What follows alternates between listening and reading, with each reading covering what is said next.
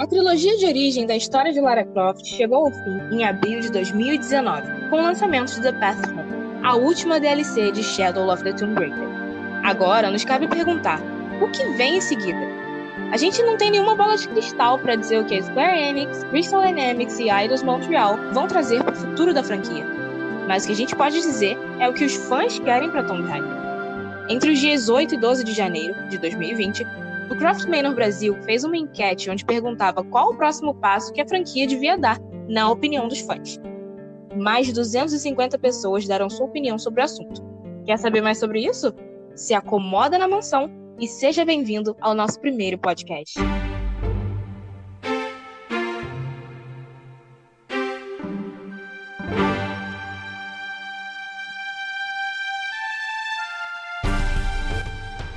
Welcome back to my humble abode. Feel free to take a look around. Eu sou Vinícius Calheiros, na comunidade Vini Calheiros, webmaster do Craftman no Brasil e a voz que fala pelo Lara Derry. E eu sou a Valkyria Barbosa, na comunidade eu sou a Lobster Croft e sou cofundadora e webmaster do Craftman no Brasil. Vamos começar? Bora? Tomb Raider é uma franquia notável que conta desde 1996 a história da nossa queridíssima arqueóloga Lara Croft. Apesar do grande foco serem os jogos, a franquia também conta com filmes, desenhos, livros e HQs, mas hoje nosso foco ficará somente nos jogos. Isso aí. Só que antes da gente falar do futuro da franquia, a gente tem que lembrar do passado, né? Das suas raízes, da sua trajetória. Então, a gente tem ao todo 12 jogos principais, além de 4 jogos paralelos da marca Lara Croft, sendo que a saga principal é dividida em três eras: a clássica, a LAW, Legend, Anniversary e Underworld, e o reboot. Em todas suas versões, Lara Croft tem algo em comum. Ela vem de um berço de ouro, passa por situações que a transformam em uma sobrevivente, e a partir daí, ela desenvolve um espírito aventureiro. Sim! Foi assim na era clássica, com um acidente de avião, onde a Lara perde seus pais e seu noivo. Daí, ela teve que sobreviver na cordilheira sozinha por vários dias até conseguir ajuda. E aí também na Era Lau, a gente tem uma Lara ainda criança, que sofre um acidente de avião. E não satisfeita, a garota ainda manda a mãe para Avalon. Arrasou, Lara. Então, de novo, ela tem que sobreviver por dias até encontrar ajuda. E aí, enfim, na Era Reboot, tem um acidente de navio em Yamatai e toda aquela coisa. Mais uma vez, a Lara tem que sobreviver por vários dias e tentar se proteger e proteger os seus amigos dos Solar psicopatas lá. E daí a gente percebe que, como você estava falando, apesar de cada versão ter suas peculiaridades, todas elas têm uma base em comum. Acontece que em cada versão, além da história, a Lara também sofre mudanças. E não são só mudanças físicas, mas também mudanças de personalidade. É, e essas mudanças agradam uns e desagradam outros. A questão é que a trilogia Reboot foi criada com a intenção de, nas palavras da Crystal Dynamics, contar a história de origem de Lara Croft, até que ela se torne quem ela é destinada a ser. Ou seja, a Lara Croft como conhecemos, a nossa Tomb Raider. Então, e todo esse merchan criou uma expectativa na comunidade de fãs, que agora espera uma Lara Croft de volta às suas origens, como nós conhecemos. Não só com as pistolas e tranças, mas principalmente com a personalidade. E até a história. E isso não somos nós, eu e você falando, são os fãs. E é aí que entra a enquete. E é aí que entra a enquete. Então, para quem tá fora, a pergunta era, aspas, se você tivesse o poder de aprovar o próximo projeto de Tomb Raider, qual você escolheria? Fecha aspas. E daí nós tínhamos as seguintes opções. A. Seguir naturalmente com o reboot. B. Uma remasterização dos clássicos. C. Uma reimaginação dos clássicos. Ou D. Um remake dos clássicos. A gente já adianta que a galera tá sedenta por um remake dos clássicos. Mas antes de apresentar os dados, vamos lá. A enquete foi realizada tanto na nossa página do Facebook, com conteúdo focado no público brasileiro, quanto na nossa plataforma internacional Laras Dairy no Twitter. Inclusive, galera, a gente está no Facebook como arroba Brasil e no Twitter como Lara Dairy, sem o S, arroba L-A-R-A-D-I-A-R-Y. Sim, estamos sempre por lá, trazendo fotos, vídeos, enquetes e notícias com todo carinho para a comunidade de fãs. Lembrando que o foco da página do Facebook é o português e no Twitter é o inglês, mas com as ferramentas de tradução disponíveis, a gente se entende todos os lados. Daí sobre a enquete. Como a gente já disse, o grande ganhador foi o remake dos clássicos. No Twitter, 36% dos votos foram pró-remake. Depois, 30% para uma remasterização, 20% para uma reimaginação e só 12% seguir normalmente com o reboot. No Facebook, o remake ganhou de maneira mais expressiva ainda. 69% dos participantes votaram no remake do clássico, 25% na reimaginação, 6% seguindo naturalmente com o reboot e 0% no remaster. Curioso que o perfil internacional se mostrou bastante interessado no remaster, e a gente teve lá a remasterização como a segunda mais votada, com 30%, e já o perfil brasileiro tá 0% interessado no remaster. A galera quer realmente um remake por aqui. Os dois públicos querem realmente um remake. Isso mesmo. Na real, os dois públicos querem realmente um remake. Mas a comunidade internacional também seria feliz com o remaster, né? É. Mas e aí, entre remake e remaster dos clássicos, com qual você ficaria? Eu fico com remake. E você? Remake. Mas a gente já fala mais da nossa opinião. Vamos primeiro terminar com a opinião do povo, porque a voz do povo é a voz de Deus. É isso mesmo. Tá, unindo o resultado da enquete do Croptman no Brasil e no Lara Dairy, a gente teve o seguinte: Reboot, 12%, Remaster, 28%, Reimaginação, 22%, Remaker, 38%. E foram 258 fãs participando no total. E a galera expressou sua demanda por um remake. Alô, Crystal Idols Square? Pois é, galera. Se liguem. Então, além dos votos em si, a galera também deixou opiniões escritas.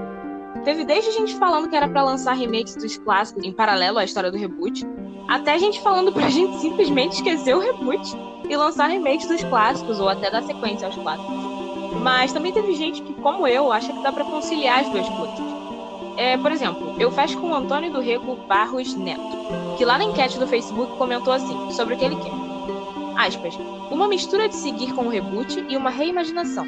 Uma continuação do reboot com uma Lara mais velha, mas que é essencialmente remake ou reimaginação do primeiro jogo.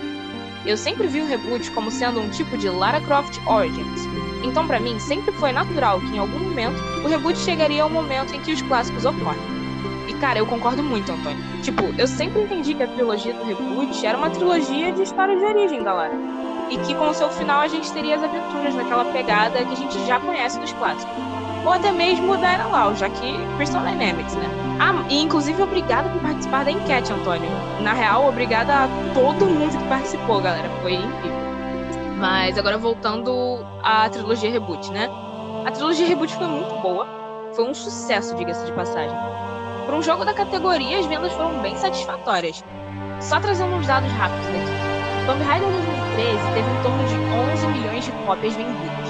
Rise of the Tomb Raider teve em torno de 7 milhões e Shadow of the Tomb Raider 4 milhões. Cara, é visível que os números foram caindo no decorrer da trilogia. E eu acho que cabe a gente lembrar também sobre a exclusividade temporária do Rise, a escolha um tanto quanto ruim de lançar o Shadow junto com outros títulos de muito maior influência no mercado, e claro, o preço dos jogos, que vem subindo demais e muita gente acaba ficando de fora por conta do poder de compra reduzido.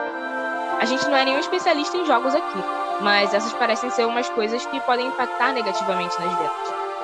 Mas apesar dessa queda gradativa, Jonathan Derham, e ele é produtor na Eidos Montreal, disse numa entrevista ao site da USA Gamer, ou melhor, US Gamer, que eles estão, aspas, muito felizes com o resultado de Shadow of the Tomb Raider, tanto do lado da crítica quanto no desempenho comercial. Então, assim, eu tenho plena consciência de que eles não precisam se explorar em histórias passadas para manter a franquia, porque eles têm capacidade de produzir histórias novas muito boas. Mas por que, que eu tô dizendo isso? Porque, como qualquer fã, eu também acho que um remake de um clássico cairia muito bem agora. Mas por uma questão de nostalgia e principalmente por estarmos num momento propício a isso e não por necessidade. Então, dito isso, eu iria de 2, 3 ou 4, já que, agradando ou não, o 1 já teve o seu remake, o Anniversary. E os contextos do 5 e do 6 seriam totalmente aleatórios frente ao momento que o reboot nos deixou. A opinião muito bem colocada pela Valkyria. E falando nisso, também há um comentário feito por um dos seguidores dos Laras Dairy, Dylan Z, que acha que seria excelente se o próximo passo fosse o remake dos três primeiros jogos clássicos. Ele comentou, abre aspas, fazer um remake dos três primeiros jogos o mais próximo possível, não fazendo com que a Lara clássica se pareça com a Lara Lau, como eles fizeram no Anniversary. A trilogia original é melhor em termos de intriga e ambientação. Não tenho certeza se foi claro, mas o humor e a personalidade devem permanecer os mesmos. Fecha aspas. Ótima observação, Dylan, e obrigado por participar. Então, o remake do Tomb Raider 1, por mais que seja um grande jogo, acaba não sendo tão fiel, pois o universo fleta com a história do Leslie, o primeiro reboot da saga, e deixa ganchos para a continuação de hoje. Ou seja, é uma ponte entre um jogo e outro, bebendo da história clássica. Por mim, Vini, acho que o final do Shadow se encaixa muito bem com o Tomb Raider 2 ou até mesmo o 3, o meu favorito. Uma vez que as histórias não focam no passado da protagonista, apenas no presente. Ou seja, teríamos o passado do reboot, a origem, e no presente uma Lara mais velha, madura, como protetora do segredo das humanidades, como a mesma se autodenomina no fim da história. A gente sabe que esse título pode soar engraçado, porque afinal Lara Croft acaba destruindo tudo que veio pelo caminho só para conseguir o que ela quer. Mas no final, ela nunca usa o poder dos artefatos. E também não confia em ninguém para ter tamanho poder. É uma anti-heroína nata mesmo.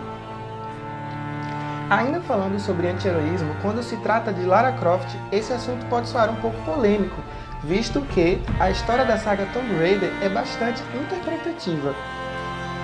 Uns veem Lara como herói, anti-herói ou até mesmo vilão. O próprio criador, Todd Gard, considera Croft vilã. Eu confesso que eu demorei um pouco para entender esse ponto de vista dele, pois eu conhecia Croft quando era criança. E tipo, pra mim, quem salva o mundo é herói. Mas aí eu fui crescendo, começando a entender melhor as aventuras de Lara Croft. Percebi que ela é muito mais complexa do que parecia ser, e até um pouco má às vezes. Contrapartida, ela também é gentil, simpática e ajuda quem ela considera digno de sua atenção.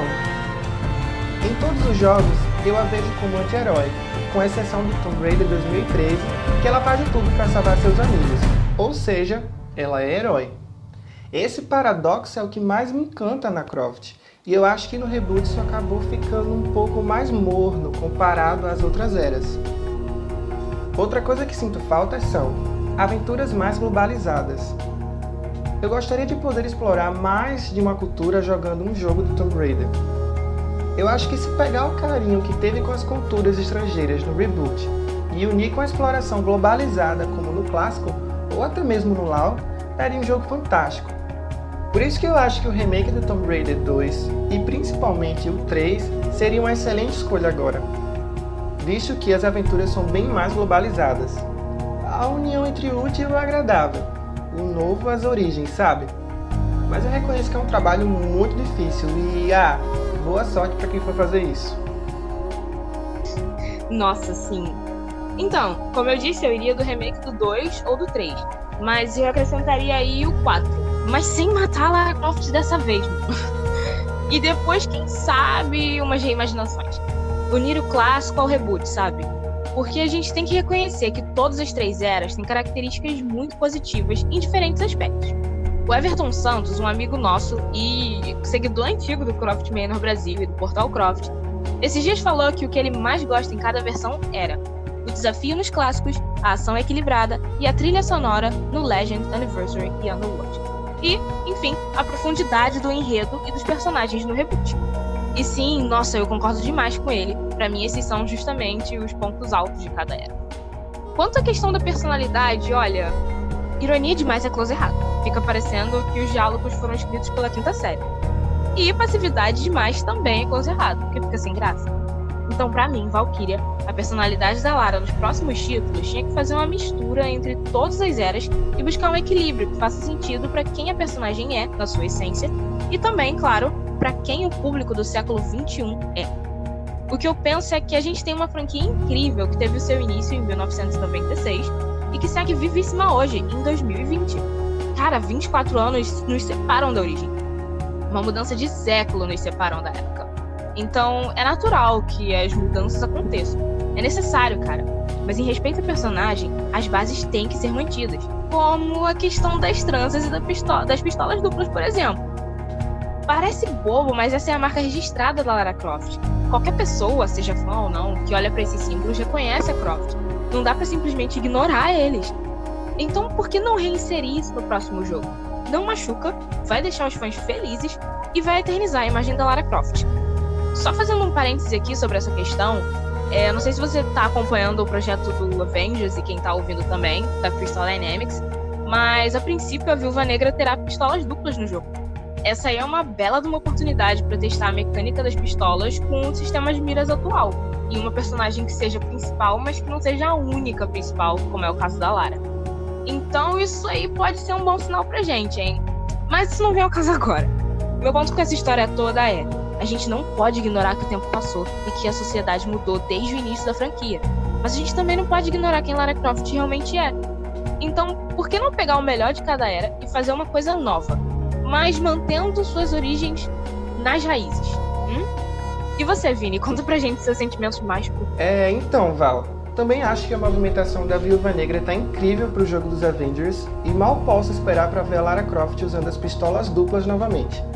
Como você bem mencionou, identidade visual é tudo, e por mais que não tenhamos um remake no futuro, é inegável que as tranças e as pistolas duplas são de longe as características mais marcantes da personagem, e é uma pena que tenha se perdido nos últimos anos.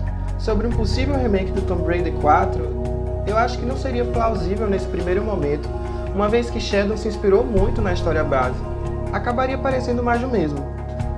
Eu penso que os desenvolvedores precisam equilibrar os elementos da saga, e principalmente a personalidade de Lara Croft.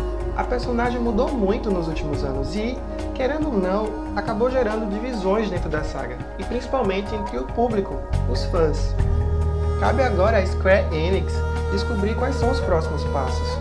Os remakes estão sendo uma grande tendência no mercado atual. Tivemos Shadow of the Colossus, Resident Evil 2, o 3 também está a caminho, e o Final Fantasy, que aliás é da Square Enix. Então eles sabem bem como executar um remake de qualidade. Ah, e nada de pressa. Eu sei que a gente sofre com ansiedade, só que mais tempo é mais qualidade. Então eu quero que a franquia volte com tudo para a nova geração de videogames, seja com uma nova ou velha aventura. Remake dos clássicos então? Remake dos clássicos então.